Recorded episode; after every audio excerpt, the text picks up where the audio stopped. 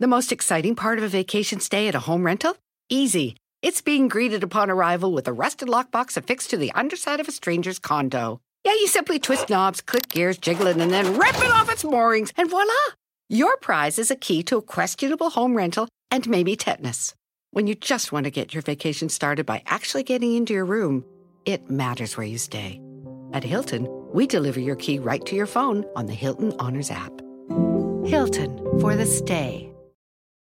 Hola, ¿cómo les va? Me da muchísimo, muchísimo gusto estar con todos ustedes una nochecita más. Estamos pues ya transmitiendo totalmente en vivo a través de este canal que se llama El Philip. Sean bienvenidos, sean bienvenidas todos ustedes. Gracias nuevamente por conectarse. Es algo muy, muy, muy bonito cuando ya estamos listos y hay gente conectada con nosotros. Así es que esta noche les recomiendo por favor que no se vayan a ir antes de que terminemos. ¿Por qué? Porque vamos a platicar, ah, caramba, pues yo creo que de uno de los cantantes mexicanos que ha generado más polémica a lo largo de su carrera, porque resulta que en el caso de José Guadalupe Esparza, este eh, cantante de Bronco, a quien ya conocimos en los escenarios cantando, siendo exitoso, con muchas, muchas, muchas chicas que decían, tiene algo el señor, ¿no? Está, guapetón en su, en, en, su estilo, pero, pero tiene una belleza finalmente. Y aparte canta bonito, tiene mucho sentimiento, todo lo que quieran pero cuando era chiquito, oigan, todo, todo, todo lo contrario. Miren, no lo bajaban de prieto, como a mí, no lo bajaban de indio, no lo bajaban de, pobre, no lo bajaban de mal vestido, no lo, bueno, era un, un bullying tremendo, tremendo, tremendo, que claro que a José Guadalupe Esparza Jiménez, todo eso le fue marcando y fue haciendo que, que, que, su personalidad se fuera haciendo cada vez más sumiso, más, más triste, menos... Uh, tra trataba que lo vieran lo menos posible para evitar cualquier tipo de burlas. Y muchas veces la gente que se burla o del físico o, o, de, o, o del dinero que, pueda o no pueda tener una familia, son personas que viven todavía con más inseguridad y sacan sus traumas a través de esas palabras y a través de esos mensajes que le dejan saber a, estas personas. De alguna manera es una herramienta como de protección, ¿no? Que se hacen, me burlo de todo mundo para que ellos no me ataquen a mí. La, gran mayoría funcionan de esa manera. Fíjense, hoy Guadalupe Esparza, José Guadalupe Esparza, ya tiene 67 años, ya tiene sus ayeres, ¿no? Eh, don, don, Lupe. Fíjense ustedes que él no nace en, en, Monterrey, no nace en Nuevo León, como mucha gente piensa. No, eh, José Guadalupe Esparza, miren, ahí está con quien fue su gran amigo, eh, Ramiro, fíjense ustedes lo que son las cosas. Bueno, Fíjense que no nace eh, Lupe Esparza en Monterrey, ni nace en Nuevo León. De hecho, él nace en Durango. Él, él, nace por allá en un municipio, en un poblado, en un ejido que, que, se llama Hermeregildo Galeano. Ahí es donde finalmente este, nace y resulta que en ese ejido en particular, como en muchos, imagínense, hace 67 años, era muy pobre, mucho, mucho, muy pobre, pero era una pobreza extrema, en donde de verdad la gente, por más que era trabajadora, no, tra no, no, no lograba salir de la pobreza. Y nace Lupe Esparza en una época en la que las mamás, pues no tenían forma de evitar los embarazos. Entonces, pues acostumbraba a decir, ay, los hijos que Diosito me manden, imagínense nada más, y sin haber televisión, pues Diosito les mandaba de 10 para arriba, ¿eh? De 10. Miren, Don Calixto, eh, don Calixto Esparza, el papá de, de, Lupe, era muy humilde, un señor finalmente de campo, campesino y además cuando podía, pues andaba, tra trabajaba también de bracero. Se iba, ¿no? Para, para el norte a trabajar como bracero, pero su principal actividad era el campo. Pero hablamos también de Durango, que es un lugar árido. Y al ser un, lugar árido, por más muchas veces que, sembraban y que se esforzaban para sacar sus cosechas, pues de dónde si muchas veces no llovía. Le iba muy, muy, muy mal a don Calixto. Bueno, pues él, como la mayoría de los jóvenes de aquel momento, oigan, encuentra una mujer que a él le gustó, ¿no? Guapa para, para él. Y entonces la empieza a cortejar. Doña eh, Ausencia, eh, Sí, ausencia, perdón, ustedes, doña Ausencia Jiménez. Resulta que doña Ausencia, muy, muy también una mujer muy trabajadora, pero en las actividades del hogar, a eso se dedicaba. Bueno, pues total, se conocen, se hacen novios.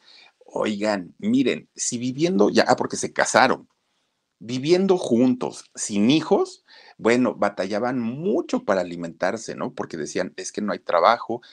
Rentaron una, una chocita, pero miren, híjole, ni siquiera se le podía decir casa, porque era tan humilde. Todo, bueno, el techo se estaba viniendo abajo, las paredes estaban carcomidas, no tenía piso. En verdad era un lugar bastante, bastante humilde. Y entonces em, este señor, Calixto, decía, pues mientras no haya hijos, vamos a tratar de ir poniéndole ahí sus arreglitos a la casa y pagar la renta. Está bien, pero de repente, doña Ausencia, ¿qué creen? Sale embarazada. Muy normal, digo, ya eran un matrimonio. Sale embarazada y ahí vino el problema. Porque imagínense ustedes sin dinero, primero el embarazo, ¿no? El cuidado del embarazo. No, no había médicos, pero había que llevarla con, con, la curandera, con, miren nada más las casitas, ¿no? Este, había que llevarla con la curandera, con la partera o con la comadrona, como se le llama, para que pues la acomodara al bebé, para que estuviera al tanto de, de, del embarazo. Bueno, eso hacía que todavía tuvieran muchísimo menos dinero el problema empieza a venir, obviamente, al momento que ya nace su primer hijo y que en este caso fue justamente José Guadalupe, primogénito. Fue el primero de 11 chamacos. Imagínense ustedes nada más. 11 chamacos fueron los que tuvo este matrimonio. Si ellos viviendo solitos batallaban muchísimo, muchísimo para poder mantenerse, ustedes imagínense con 11 hijos. La situación se les complicó y se, los se, se les vino muy, muy, muy fuerte a todos ellos. Y entonces resulta que sin dinero no había para la, imagínense los niños que son tan enfermizos, no había para llevarlos al doctor. Y, estando chiquillos todos, porque aparte se fueron en escalerita los 11, era para, para, el matrimonio era muy fuerte porque decían, y ahora si se nos vuelve a enfermar otro, ¿qué vamos a hacer? ¿De dónde les vamos a dar de comer? Bueno, llegaba la señora que les iba a cobrar la renta de, de la casita esta tan humilde donde vivían, ¿y qué creen? Pues a esconderse todos, todos, todos, porque no tenían ni siquiera para, para pagar la renta. Fue una, una etapa, en, esa etapa de bebés, muy complicada para los papás y obviamente pues también para los chiquillos, porque ellos no entendían si, si eran ricos, si eran pobres, ellos querían comer y ellos querían pues, pues llevar una vida normal. Pero don Calixto y doña Ausencia, oigan, se la estaban viendo verdaderamente difícil, verdaderamente complicado y, para ellos pues era, era, muy fuerte ver a sus hijos así. Con todo y todo, ahí van creciendo los 11 chamacos, ¿no? Con carencias, como haya sido, pero ahí van más o menos saliendo adelante. Pues José Guadalupe, Lupe Esparza, desde que estaba, que apenas empezaba a caminar, fíjense que don Calixto le decía, vámonos chamaco, órale para el campo y tienes que aprender a trabajar porque hay mucha necesidad y pues el niño quería jugar, el niño quería andar en otras cosas, pero no podía, porque su papá ya lo veía pues como un apoyo para él, ¿no? Y entonces vámonos a, este, a, trabajar al campo y pues Guadalupe ya no tuvo de otra más que aprender el negocio, bueno, el trabajo. Resulta que pues ahí van medio saliendo, medio saliendo paso a pasito. Pues no resulta que de repente el trabajo empieza a escasear porque hubo sequías. Entonces, pues ellos que se dedicaban al campo ya no pudieron estar sembrando ni nada porque decían, pues si no llueve, nada más es, pérdida. Y entonces se quedan sin trabajo, se quedan sin dinero y con todas las necesidades del mundo. Muy, muy, muy fuerte, ¿no? Porque además de todo, fíjense que ellos trabajaban no por horario, no por reloj. Hagan de cuenta que los contrataban a ellos, pero los contrataban y les decían, aquí tienes que llegar al rancho antes de que salga el sol y hasta que ya sea de noche te puedes ir a tu casa.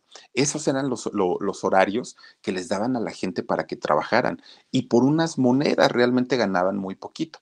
Pero cuando escaseó el trabajo, bueno, ya ni siquiera ese tipo de trabajos este, podían realizar porque no lo había. Bueno, pues se queda platicando este, este matrimonio porque decía don Calixto y le decía doña Ausencia, ¿qué vamos a hacer? Aquí nos vamos a morir de hambre, no vamos a poder hacer absolutamente nada. Pues total, quedan de acuerdo ellos que tienen que hacer algo. Al otro día se van a trabajar, ¿no? Toda la familia, pues ahí van, todos los chiquillos, pues los tenían que poner a trabajar para que apoyaran. Miren, resulta que de repente don, don, este, el, el papá empieza, don Calixto, empieza a trabajar, ¿no? Y le dan el asadón, que el asadón es este, eh, esta herramienta para ir este, moviendo la tierra en la siembra. Bueno, pues de repente don Calixto mete mal la mano y se hace una cortada con, la pala esa del, del, asadón, se hace una cortada, pero miren, así que casi se vuela los dedos. Y entonces empieza una fuente de sangre ahí en el, en el sembradío. Obviamente toda su familia se espantaron porque no, ellos no veían pues la profundidad de la herida.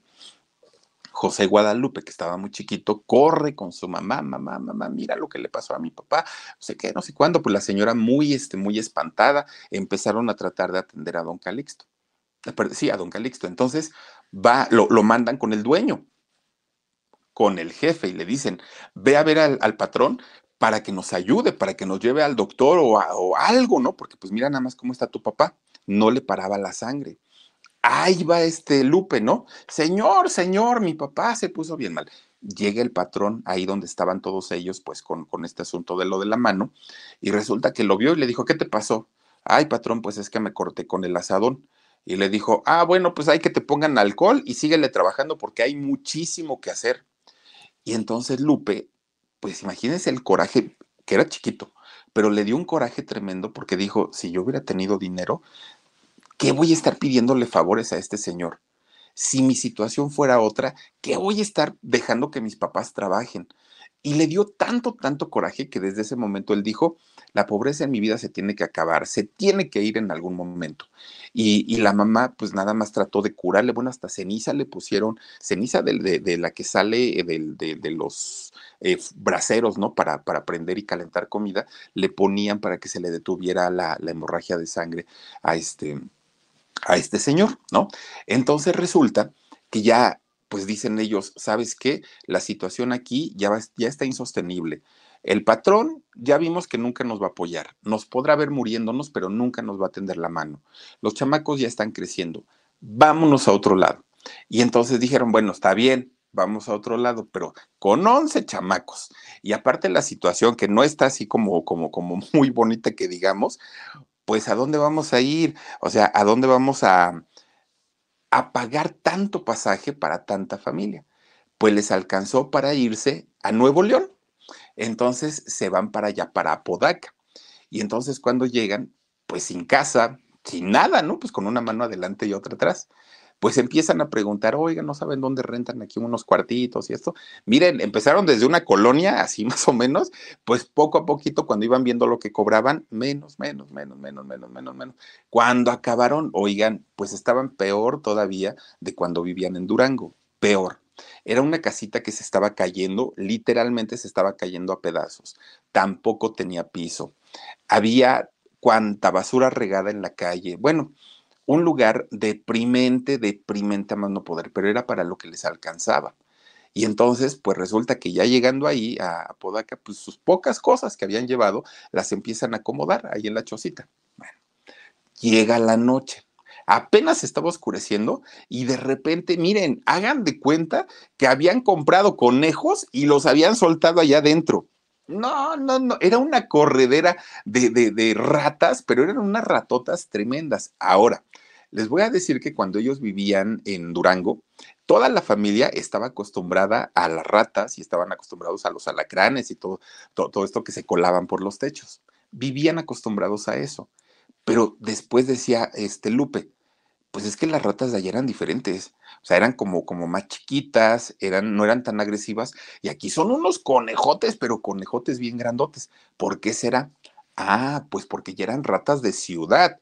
Y donde ellos vivían allá en Durango eran ratas de campo, ratitas de campo, que pues de entrada no son nada, nada agresivas y aparte, pues son como más chiquitas, ¿no? Más limpias. Y resulta que cuando llegan a vivir allá Podaca, miren, así, pero conejotes grandotes con unos dientesotes, y bueno, total, cierran bien la puerta, la aseguran, pues ya no, a ver, esperemos que no pase nada. Miren, durmiendo ellos, porque aparte tenían que dormir en el suelo, no había camas, no tenían camas. Durmiendo ellos, pues nomás se pudieron tapar unas cobijas ahí encima y resulta que de repente del techo, del techo empiezan a caer las ratas, pero así, grandototas, y empiezan a correr para todos lados y bueno, empezaron a morder a la mamá, don Calixto, al, papá, a, a, todo mundo empezaron a morder, un gritadero que se armó de todos los chamacos, saquen las ratas, bueno, horrible, horrible, horrible. Eso los primeros días, ¿no? Que, que ya hacían guardias para que no, la, las ratas no los mordieran tan feo. Pero conforme ya empezaron a trabajar, que encontraron nuevamente, eh, nuevamente actividades de, del campo, llegaba la, la noche y mal alimentados, aparte de todo, explotados en el trabajo porque los hacían trabajar mucho, pues cuando caían en el suelo ya para dormir, las ratas le podían estar masticando las orejas al, a Lupe, ya ni sentía de lo cansado que caía. El papá menos, la mamá menos. Bueno, ya las ratas les pasaban por encima, por abajo, pues las, las agarraban de almohadas. Ya, ya, ya era la, la costumbre, porque ya estaban eh, muy, muy, muy fatigados, muy cansados. Y obviamente, pues la familia pues estaba muy, muy desesperada porque no era el tipo de vida que querían, pero no había de otra, no había más. Bueno, pues con todo y todo, el chamaco va creciendo, Lupe Esparza, ahí va, pues entre, entre las ratas y todo, ahí va creciendo. Miren, de repente pues no faltaban las vecinas, ¿no? Que llegaban y le decían a doña Ausencia, oiga, doña Ausencia, ¿no va a mandar a la escuela a su chamaco? Mire, ya está grandote, ¿no? Pues ya el chamaco había rebasado los seis años, ¿desde cuándo? Y entonces, ¿no lo va a meter a la primaria? Ay, no, pues es que, que cree que no me alcanza el dinero, no tengo para meterlo a la escuela. No, pues haga un esfuerzo, mira, aquí nosotros le ayudamos para los cuadernos, a ver cómo nos organizamos, pero es importante que su niño pues vaya a la escuela. Total, ahí va doña Ausencia a hablar con el director. Oiga, maestro, pues es que yo no había traído a mi niño porque, pues, primero ya está muy grande. No, miren nomás, pues si, si, llegara a ir a la escuela tendría que entrar a primero y pues ya los de primero ya los ve para abajo, ya están bien, bien, bien grandote mi hijo. Pero aparte no tenemos dinero, director, entonces pues por eso es que no había traído a mi hijo. Y el director le dijo, no, no, no, no se preocupe, tráigamelo. Aquí lo, el niño tiene que, que estudiar, tiene que entrar a la escuela. Bueno, entra a la escuela ya grandote, ya jirafón y aparte Lupe es alto. Entonces ya, ya, ya estaba este, alto y llega a primero de primaria. Imagínense las burlas. Era como cuando Rondamón este, entraba a la primaria con, con el chavo y con todos ellos pues se burlaban de él todo mundo, todo mundo empezó a burlarse de, de, Lupe, porque pues imagínense, ya, ya tremendo chamacote y apenas en, en primero de primaria. Bueno, pues total, de repente sus mismos compañeritos se, empieza, se empiezan a dar cuenta que llegaba con sus zapatitos sucios y rotos, que además de todo, estaba eh, con, con, su ropa muy viejita, que además estaba desnutrido, que además estaba muy morenito, porque como trabajaba en el campo, pues el sol le pegaba todo el día, desde que el sol salía hasta que se, se ocultaba, hasta ese momento trabajaba Lupe. Entonces estaba más morenito que, que sus compañeros, pobrecito, su, su lenguaje era muy diferente también al de los niños, que ya como sea, habían leído un libro, ya por lo menos tenían estudios. Lupe estaba más limitado. Oigan, ¿no le empezaron a hacer bullying por feo, por grandote, por burro? Bueno, le decían mil cosas a, Lupe. Y cuando Lupe iba y se quejaba con los maestros, ¿qué creen? Los maestros también se burlaban de él. Y entonces Lupe decía, es que maestro me están diciendo prieto.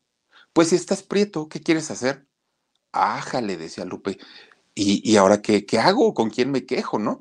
Y fíjense que eso lo único que ocasionó es que el, muchacho pues empezara a tener este tipo de, de, de actitud como, como de, de, una persona sometida, empezara a, a, a, verse como, como inferior desde ese momento, porque era tanto lo que se se lo repetían y la gente que se lo decía entre adultos y niños, que obviamente Lupe decía, bueno, pues a lo mejor mis compañeros, pues es porque no me quieren, pero los maestros ya me lo están diciendo, pues yo creo que sí es cierto.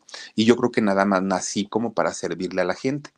Oigan, aparte de que Lupe estaba en la escuela, todavía saliendo de la escuela para tratar de de alguna manera igualar el nivel de sus compañeros, empieza a trabajar. Lupe, ocho, nueve años tenía para, para aquel momento. Miren, se iba a bolearle los zapatos a las mamás de las niñas, de los niños que llegaban por sus hijos a la escuela, a los maestros, a la gente ahí, ¿no? Empieza a hacer mandados para, para la gente de, de, de, su comunidad, empieza a barrer las calles, porque les digo que había un cochinero cuando llegaron, por eso había tantas ratas. Empezaba a barrer las calles y, y le daban su, su propina, cuidaba los chivos de los otros este, vecinos que tenían sus animalitos y ya le iban dando sus moneditas y con eso pues dijo, bueno, pues por lo menos ya tan amolado no voy a andar. Pero a la par seguía él todavía con, con su escuela. Pero las burlas, todas las burlas que le, que le hacían eran cada vez más fuertes hasta que llegó un momento en el que se hartó. Dijo, no, no, no, no, no. Ya, las burlas son todos los días, a todas horas, siempre es por lo mismo, que si estoy feo, que si estoy prieto, que si soy pobre, ya, ya estuvo. Oigan, de repente un día, Lupe se defiende y contesta. Ya no se guardó el, coraje que, que le daba que los chamacos se burlaran de él. No se peleó a golpes, pero les contestaba y les decía peor todavía, ¿no? Y, entonces los chamacos decían, ah, caramba, ¿y este en qué momento como que reaccionó? Pues ya no se metían tanto, pero tampoco le permitieron entrar a los grupitos, ¿no? De, de, amigos. Siempre lo hicieron a un lado, siempre, siempre. Dejaron de burlarse de él porque él ahora ya se defendía, pero no lo aceptaban en ningún, en ningún grupito. Bueno, pues Lupe se iba al rincón a la hora del recreo, no hablaba con nadie, hasta que se va dando cuenta que no era el único, que había otros niños a los que también les hacían bullying, a los que también se burlaban de ellos y, obviamente pues también se aislaban. Entonces de repente un día, a la hora del recreo, Lupe escucha, pues por ahí que estaban disque tocando música, pues imagínense niños de primaria, ¿no? Eh, disque tocando música y se acerca porque le llamó la atención. Entonces se acerca y empieza a ver que un chamaquillo había llevado una guitarra y entonces que otro llevaba como una pandereta y en fin, empiezan a llevar ahí sus, este, sus instrumentos. Pues miren, de repente Lupe se da cuenta que le gustaba, ¿no? El, el rollo de la música. Y entonces empieza a hablarle muy tímidamente a este grupo de, de, muchachos. Y entonces estos muchachos, que también eran como los apartados de todos, pues dijeron, bueno, pues totalmente para acá, aquí estamos los apestados a los que nadie quiere, a los que todo mundo nos hace el feo. Bueno, pues dijo Lupe, está bien. Y se empieza a ser amigo de ellos, de estas personas. Pero resulta que de pronto entra su adolescencia. Ahora sí, 12, 13 años. Y miren, que a esa edad pues empieza el despertar sexual, ¿no? También.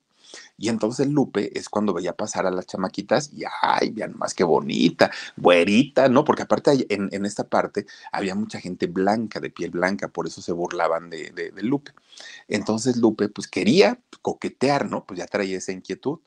Pues miren, le hacían peor el feo las niñas, peor, porque pues si venían los Corcuera y los este, Rivadeneira a, a pretenderlas, que iba a venir este mugroso, decían las chamacas, ¿no? Peor todavía, peor, peor, peor le empieza a ir, ¿no? Y otra vez empiezan las burlas y otra vez empiezan con que el que no tiene novia por feo y el que no sé qué y el que no sé cuándo. Pues fíjense que Lupe empieza él en su imaginación a pensar que tenía novia, a pensar, a pensar que eh, andaba con la chica más bonita, a pensar que andaba con las artistas que veía en la televisión, pero todo era sueño, nada más, porque su realidad era totalmente diferente. Bueno, no hasta se enamoró de su maestra en aquel momento, se llamaba, se llama o se llamaba Graciela Treviño. Kilos abajo ya, gracias, dice como siempre, excelente programa. Mi querida Kilos abajo, te mando muchos, muchos besotes, gracias. Miren, se enamoró de su maestra, eh, Lupe, se quedaba hasta tarde para borrarle su pizarrón, para barrer su salón, todo por estar cerquita de ella, ¿no? De, la maestra. Bueno, pero en la vida real nadie le hacía caso, nadie, nadie, nadie lo pelaba. Las muchachas le hacían el feo, nadie, nada más. Él se quedaba viendo cómo sus demás compañeros andaban ya de novios y él no podía. Bueno, pues total, se vuelve otra vez como a juntar con estos chamacos que estaban ahí pues en el rollo de la música, que estaban aprendiendo eh, a tocar guitarra y todo el rollo. Miren, resulta que ya estaba en el último año de la secundaria en aquel momento, Lupe. Y entonces la escuela donde él estudiaba dicen, vamos a hacer un concurso. Vamos a ver este, quién puede escribir una canción. Ese era el concurso, ¿no? Que hicieron allí en la escuela. Pues todos los chamacos que tenían la edad como para andar coqueteando empezaron a hacerle canciones para las novias, ¿no? Feitas. Bueno, no las novias, las canciones. Feitas, feitas. Pero resulta que Lupe se pone a escribir un poema para su mamá, un poema agradeciéndole todo lo que él sabía que había sufrido la mamá para poder darle a sus hijos pues una, vida. Resulta que cuando termina de escribir este poema, Lupe, junto con sus amigos que eran músicos ya a, ese momento, ahí en la secundaria, le ponen música al poema que le había escrito a su mamá. Lo presenta como el trabajo que habían pedido en la escuela y miren, pues obviamente fue la canción ganadora. Le dijeron felicidades, mira, pues la canción está muy bonita y aparte de todo le dieron de premio 50 pesotes que para Lupe dijo, esto es una fortuna. Él pensaba que con eso le iba a alcanzar para comprarle una casa a su mamá, porque decía, es mucho dinero. No era tanto, pero nunca había visto un billete de ese tamaño, ¿no? Y entonces, muy feliz de la vida, llega con su mamá y con su papá.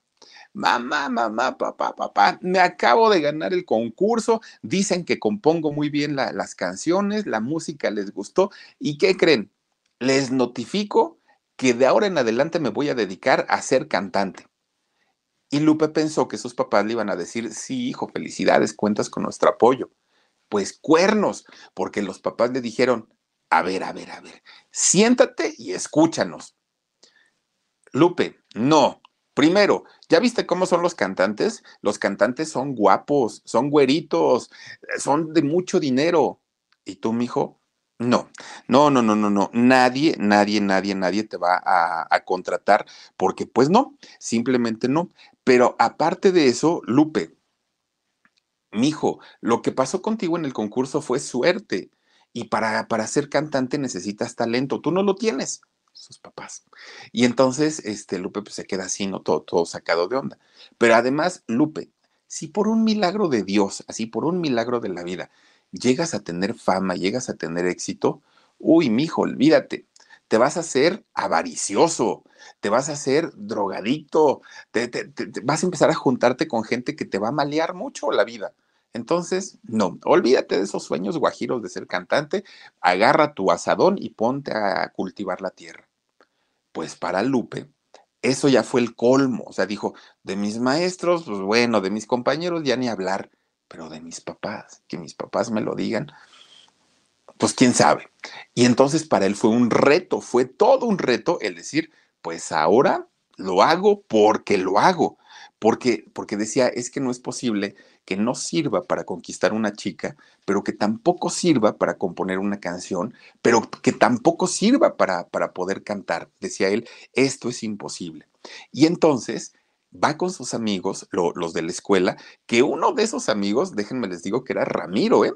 Ramiro el de Bronco era, era uno de estos de los que andaban con él desde la secundaria. Bueno, pues resulta entonces que, que llega con ellos y les dice lo que había pasado con sus papás.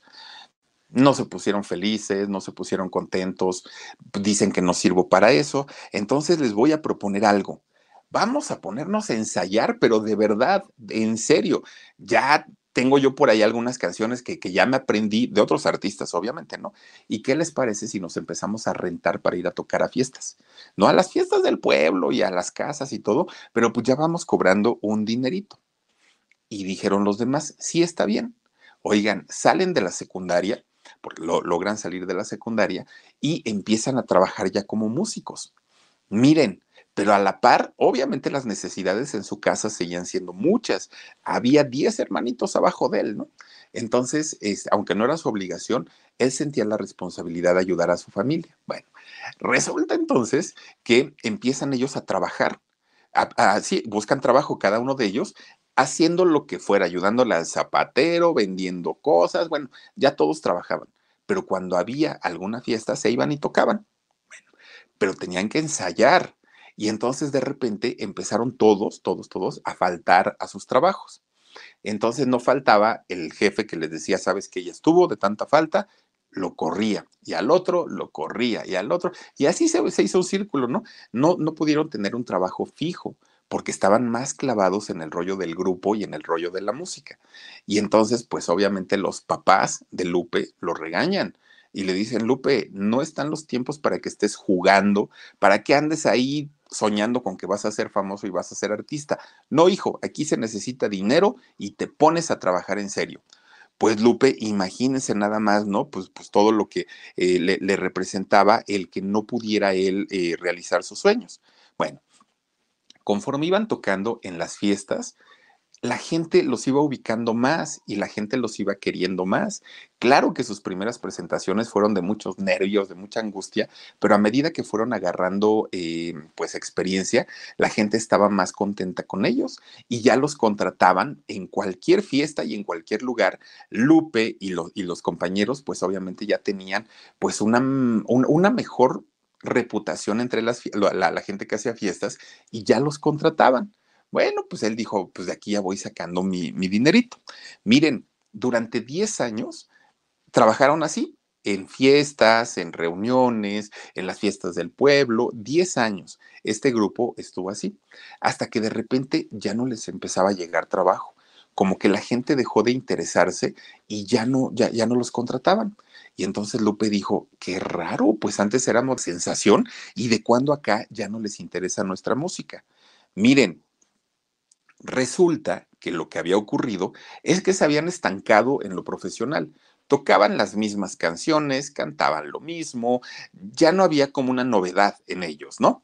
Oigan, pues resulta entonces que Lupe dice, algo estamos haciendo mal porque ya no nos contratan.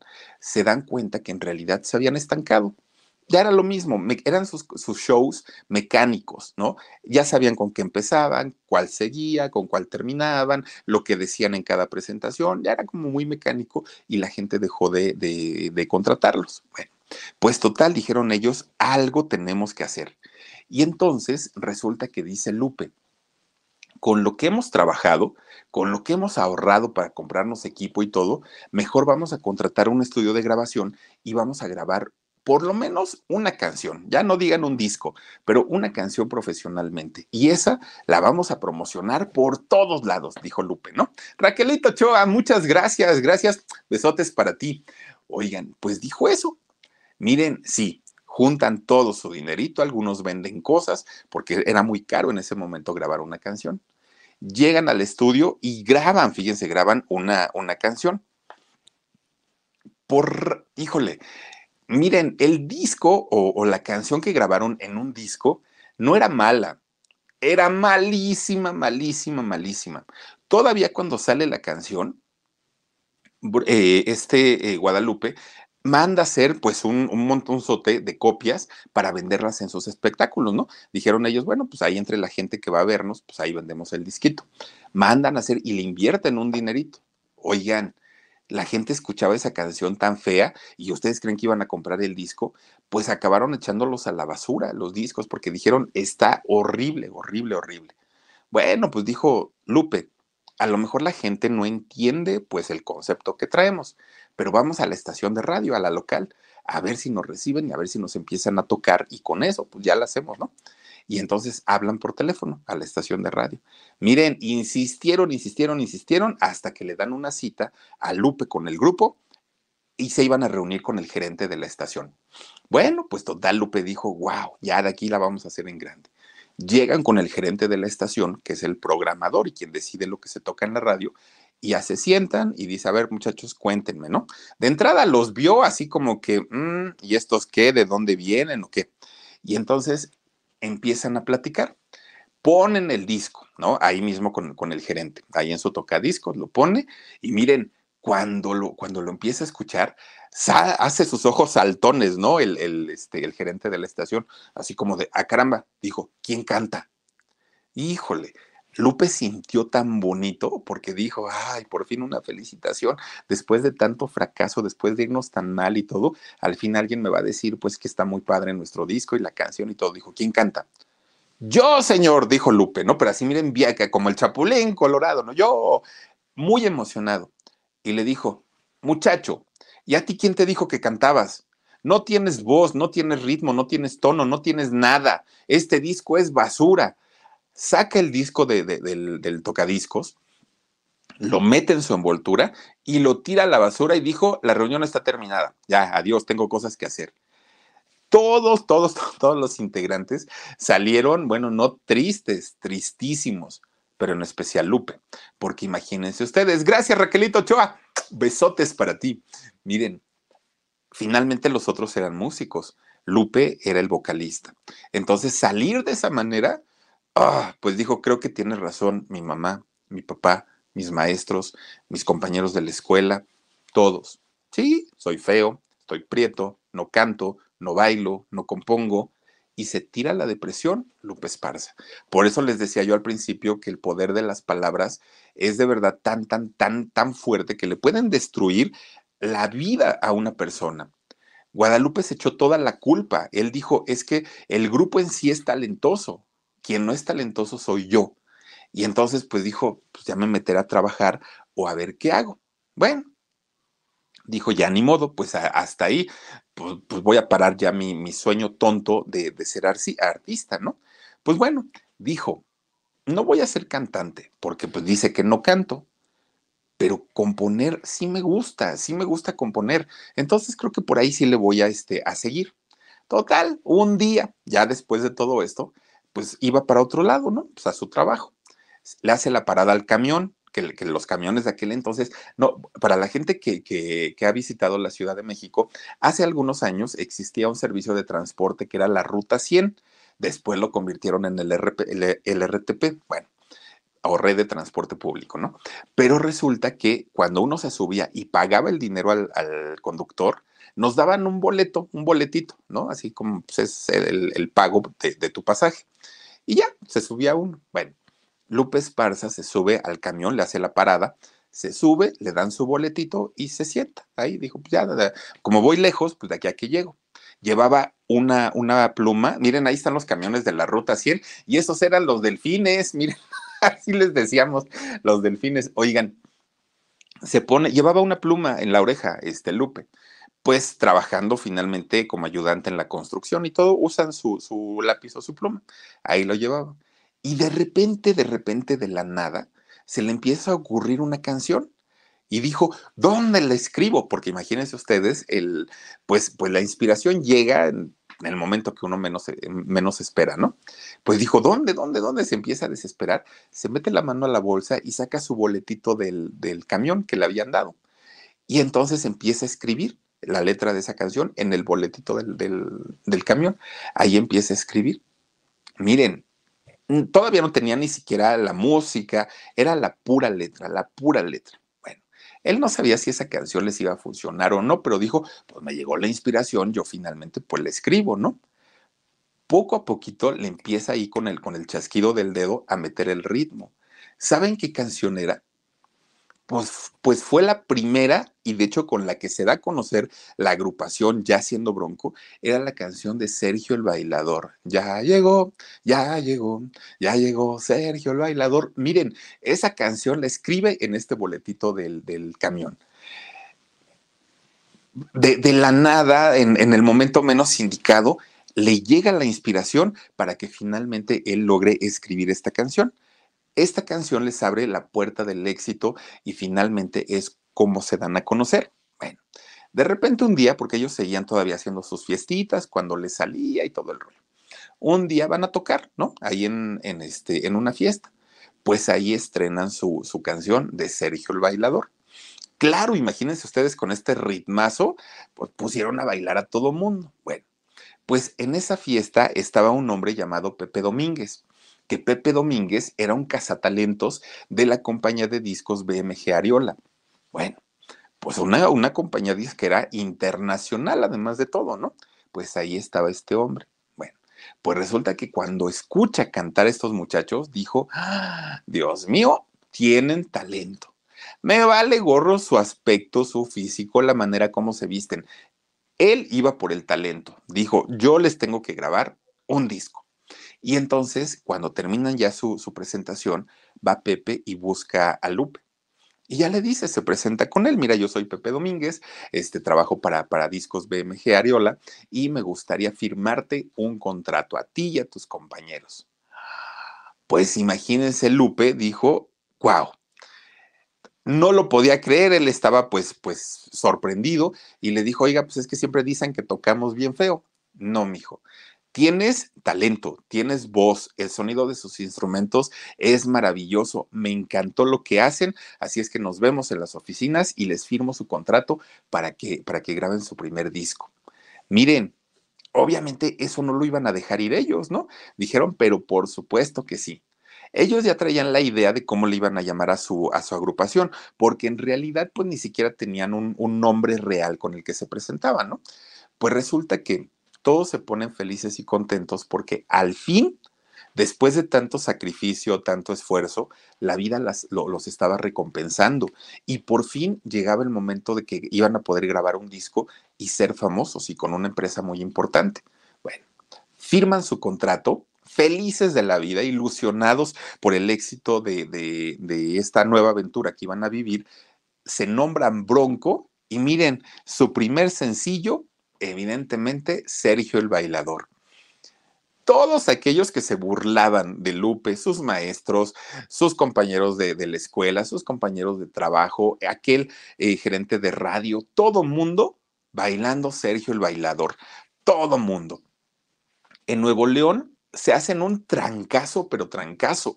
Monterrey, Apodaca, todos los, los lugares allá de Nuevo León, Bronco era la sensación pero su fama no se quedó encerrada allá en Nuevo León. Poco a poquito se empieza a extender y empieza a llegar al norte y empieza a llegar hacia nosotros, ¿no? Hacia la parte sur del país. Broncos empieza a ser de los, de, los grupos más conocidos, más, más, más, más, más. Ya, ya, ya se escuchaba prácticamente en todos los estados de la República Mexicana, pero además también en el sur de Estados Unidos. Obviamente, el dinero empieza a llegar a sus vidas, ¿no? El éxito, la fama, las mujeres, que aparte de todo, ahora sí veían en, Guadalupe, pues un, un hombre atractivo, ¿no? Por, por raro que parezca, así lo empiezan a ver pero ni siquiera era por el dinero, era por la seguridad que ahora él tenía al treparse en un, en un escenario y saber que pues era exitoso. Esa seguridad era la que lo hacía verse mucho más atractivo, que de hecho es ahí donde en uno de los bailes conoce a una mujer que a él le pareció pues también muy guapa, muy atractiva y empieza a salir con ella, Marta Benavides. Pero fíjense ustedes que en cuanto empieza él a tener esta, este acercamiento con ella, inmediatamente su compañía disquera le dijo, no, Lupe, no puedes hacerlo público, tienes fans, no puedes tener noviazgo, no puedes nada. Y si quisieras hacerlo, pues tendría que ser en privado, ¿no? Como lo hacen con la mayoría. Bueno, pues miren, finalmente sí, tuvo una relación con ella, se casó con ella en el año 85. Tuvo dos hijos, René y José, son, los dos hijos de Guadalupe y de Marta pero nada de esa, de, esa parte eh, pues fue tan pública o fue tan conocida precisamente porque su disquera pues, se lo tenía prohibido, le decían que no, no, no, no podía hacerlo. Bueno, pues miren, ya con todo el éxito del mundo, todo el éxito del mundo, miren, resulta que los empezó a buscar muchísima gente, empresarios, productores, eh, representantes, todo mundo. Entre ellos, don Oscar Flores, que don Oscar Flores, bueno, es una eminencia en el mundo grupero, ¿no? Una eminencia. Cualquier eh, grupero que ustedes me digan, lo ha representado don Oscar Flores, un, un, hombre con mucho conocimiento, pero además con muchos contactos y que sabe perfectamente su negocio. Bueno, pues don Oscar Flores los estaba representando en aquel momento. Bronco ya estaba hasta arriba, ¿eh? ya era uno de los grupos más exitosos de México y de Estados Unidos. Pues resulta que de repente, entre tanto contrato que se firma y todo, pues tienen que don, don Oscar fue a derechos de autor Miren, Alicia Villarreal, todos, todos, todos, todos han pasado por las manos de, don Oscar López.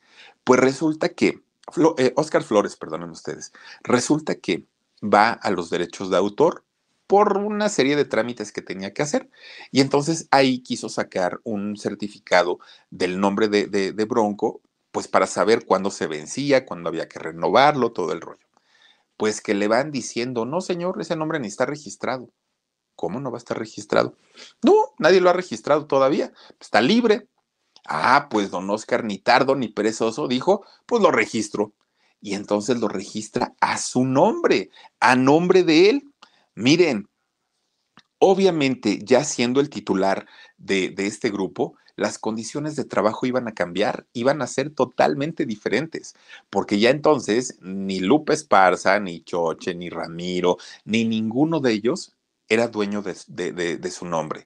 Ellos que venían de familias muy humildes, de condiciones, pues en donde no había el conocimiento, ¿no? Ni de contratos, ni de permisos, ni de derechos. Ellos no tenían ni idea, ellos cantaban, ellos bailaban y era todo lo que hacían. Pues que iban a imaginarse o que iban a saber que se requería tener un, un certificado de derechos de autor. Pero cuando don Oscar Flores ya tenía en su poder el nombre de Bronco, pues las condiciones de trabajo fueron muy distintas para todos. Las comisiones cambiaron, el trato cambió, bueno, todo fue totalmente diferente.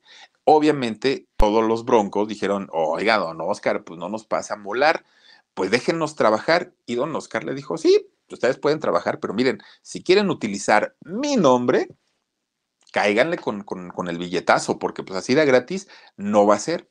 Pues fue tanto y tanto y tanto que empezaron a tener pleito incluso dentro del grupo ya los integrantes. ¿Por qué? Porque se empezaban a echar culpas. Ya ves, Ramiro, por tu culpa tú no nos dijiste, no, pero si tú eres el boca. Y empezaron a pelear entre ellos. Llegó el momento de tanta tensión para todos ellos que terminaron con el grupo. Dijeron, ¿saben qué? Ya, sea, ya, ya, ya, ya, ya. Estamos trabajando y estamos trabajando nada más para, para pagarle a don Oscar. No, no, no, no, no, esto no, no, no puede seguir así. Además, pues la situación ya es muy complicada entre nosotros porque hay problemas. Y por si fuera poco, este José Luis, o también como lo conocimos como Choche, empieza a tener, a, a, tener problemas de salud, a sentirse muy mal, que mucha gente decía que era por los corajes que había hecho, por el rollo del nombre del grupo, otros dijeron que era porque trabajaban mucho, eh, bueno, se, dijeron muchas versiones, pero eh, en realidad lo que sucedió es que adquirió una eh, hepatitis, no, no era hepatitis, era una cirrosis, cirrosis este, hepática, por una transfusión de sangre contaminada que recibió. Pues miren, finalmente Choche en el 2012, pues murió. Entonces, obviamente, la, la situación con el grupo ya estaba muy mal, o sea, pues ya, ya, ya ni existía el grupo, ¿no? Ya todo estaba cada uno por su lado, tristemente, bueno, todavía le hicieron el intento con el otro grupo que eran los de, ay, ¿cómo se llamaban? Verán, este grupo que hicieron de, tratando de hacerlo de bronco, los gigantes de, gigantes de qué era? Los gigantes de América. Hicieron todavía esta agrupación, pero pero era tanto el peso que tenía el nombre de Bronco que ni siquiera con esta agrupación y que eran prácticamente los mismos integrantes pudieron hacerlo. No, ya, y cantaban las mismas y todo, pero no, la gente quería ver y escuchar a Bronco. 14 años estuvieron en pleito con, con, don Oscar Flores, 14 años, hasta que llegó el momento en el que Lupe, en el 2017, fue que dijo, ¿saben qué? Vamos a hablar con él, vamos a ver a qué acuerdo llegamos y a ver si nos permite pues seguir trabajando un acuerdo económico, ¿no? Finalmente nosotros la regamos porque no sabíamos que teníamos que registrarlo y él se pasó de listo porque pues obviamente registró algo que no le pertenecía, pero bueno, eso fue pasado, hay que ver cómo, cómo lo hacemos se reúnen con don Oscar y llegan a un acuerdo económico. Llegan a este acuerdo y les regresa el nombre. Ya lo pueden trabajar, ya lo pueden usar. Pero ahora venía un problema. Tantos años, 14 años, sin subirse a un escenario, ¿cómo los iba a recibir la gente? ¿Será que bien? ¿Será que mal? ¿O cómo? Bueno, pues fíjense nada más, la gente encantada de la vida, encantada de la vida, recibe a Bronco. Grabaron un disco en vivo de duetos, le, les empieza a ir bastante, bastante, bastante bien recuperaron por mucho, porque miren que es un grupo bastante bueno, recuperaron por mucho la fama y el éxito que habían tenido. Empiezan a vender discos, presentaciones, otra vez empiezan a ganar su dinerito. Resulta que llega el año 2019 y de repente Ramiro, que aparte fue su amigo de Lupe desde, el 2000, desde la secundaria, de repente anuncia su salida y dijo, yo me voy de bronco. Oye, pero pues si apenas llevamos dos años trabajando con el grupo, ¿por qué te vas? Y aparte Ramiro es una imagen importante para el grupo Bronco también, ¿no? Aparte de Choche y aparte del otro, no me acuerdo cómo se llama. Bueno, pues resulta que Ramiro dijo, me voy cuando la prensa le pregunta a Ramiro, ¿y por qué? ¿Cuál es la razón de tu salida? Él dijo que quería ser solista. A mucha gente le pareció raro porque Ramiro, pues durante el tiempo que estuvo en Bronco, pues no cantaba, ¿no? Hacía segunda voz, pero no cantaba en realidad. Pero él dijo que iba a iniciar una carrera como solista. Pero después, cuando ya había pasado el tiempo, da una entrevista y es cuando finalmente dice, no, la razón por la que yo me estoy saliendo es porque el trato que me estaba dando Lupe no era el mejor, me trataba como si yo fuera, bueno, ni siquiera los muchachos de, producción, a, a los jalacables y esos, los trataba tan mal como me trataba a mí, siendo que primero pues, se supone que soy su amigo y segundo, yo fui el fundador de Bronco porque cuando Lupe andaba pues en la, en la tristeza y en la secundaria porque nadie lo quería, yo ya me había reunido con mis amigos y él llegó a integrarse a ese grupo. Entonces, si nos vamos por esas, pues yo soy el fundador y no es él. Que él sea la voz, sí. Que él lo haya hecho famoso, también, pero todos colaboramos, todos cooperamos. Y a mí ya me estaban dando un trato bastante, bastante malo. Y, decía Ramiro, yo no sé si porque a él le fue muy mal siendo chiquillo, ahora se quiere desquitar con, con sus compañeros, no lo sé, pero no era solo eso. Además, Bronco en este momento está cobrando un millón de pesos por presentación. De ese millón, claro que hay muchos gastos y hay que pagar muchas cosas, pero de lo que queda, a mí no me está pagando ni el 10% de lo que él se está quedando y eso no me parece justo. Pero si fuera poco todavía eso, sus hijos, José y René, ahora pertenecen a Bronco, ¿no? Porque ya hubo, huecos que quedaron ahí y que había este, que rellenar. Los metió a ellos. Ok, yo no tengo problema en que, los muchachos ahora pertenezcan a Bronco pero a mí me están dando un trato de quinta, no me están pagando. Y aparte, Lupe sabe que yo padezco hipertensión eh, arterial, lo sabe porque yo se lo dije, pero no le importa y me pone a ensayar y, me pone a trabajar al mismo ritmo y no tiene consideraciones para mí por esa enfermedad. Por esa razón me estoy yendo del grupo. Oigan, todo mundo, bueno, por lo menos los fans de, de Bronco, decían, ¿cómo caramba un hombre que vino de muy abajo, que, fue un hombre muy sencillo, que le costó sangre llegar al lugar donde está, porque ahora trata bien, eh, trata de esta manera a su compañero, que además de todo era su amigo. Bueno, obviamente había que buscar la, versión de, de, Lupe, ¿no?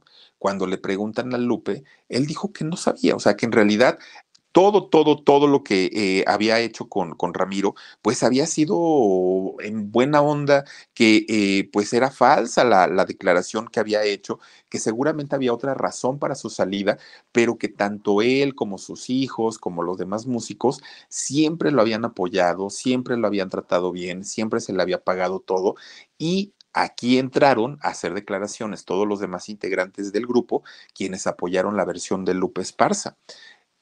Finalmente, entre que si lo dijo la verdad Ramiro o dijo la verdad Lupe, hasta el día de hoy no se sabe, ¿no? Cada uno cuenta su versión, cada uno dice lo, que cree o lo que sintió haber vivido o haber pasado, pero la realidad es que una amistad de tantos y tantos años se vino a terminar, miren, en el, en el reencuentro de, de Bronco. Pues bueno, Bronco al día de hoy sigue trabajando, ¿eh? Nada más ahora que le dio, hace algunos meses, ¿no? Que le dio COVID a, Lupe Esparza, fue en octubre, si no, si no estoy mal, eh, sí, más o menos por octubre, que le dio eh, COVID, suspendieron algunas fechas que ya tenían eh, vendidas, pero pues se recuperó rapidito, menos de dos semanas, volvieron a hacerle sus estudios y finalmente pues ya están trabajando otra vez, pero ahora ya sin Ramiro. Aquí en la Ciudad de México se presentaron antier Ahí en el foro Blackberry estuvo Bronco, pero cantó con el Tri, con Alex Lora, que de hecho fue, fue muy locochón porque Alex Lora cantó, cantó Que no quede huella y eh, Bronco cantó la, de las piedras rodantes. Y les fue muy bien, ¿eh? agotaron boletos, eh, les fue increíblemente bien y siguen trabajando y tienen proyectos. Pero ahora, pues ya es otro Bronco, ya no está Choche, ya no está Ramiro y pues ahora ya son otros integrantes. Pero eso sí, Lupe sigue cantando maravillosamente bien, toca muy bien sus instrumentos, pero dicen que la dirección del grupo pues no es eh, precisamente la mejor. Pero como sea que sea, pues miren, ya está Bronco por ahí otra vez en los escenarios, les está yendo muy bien, sigue vendiendo mucho, pero algunas personas sí dicen que pues ya no, ya no, ya no es lo que llegó a ser en algún momento, ¿no? Este señor increíblemente sencillo, e bueno, ¿se acuerdan que también tuvo por ahí el pleito con Frida, ¿no?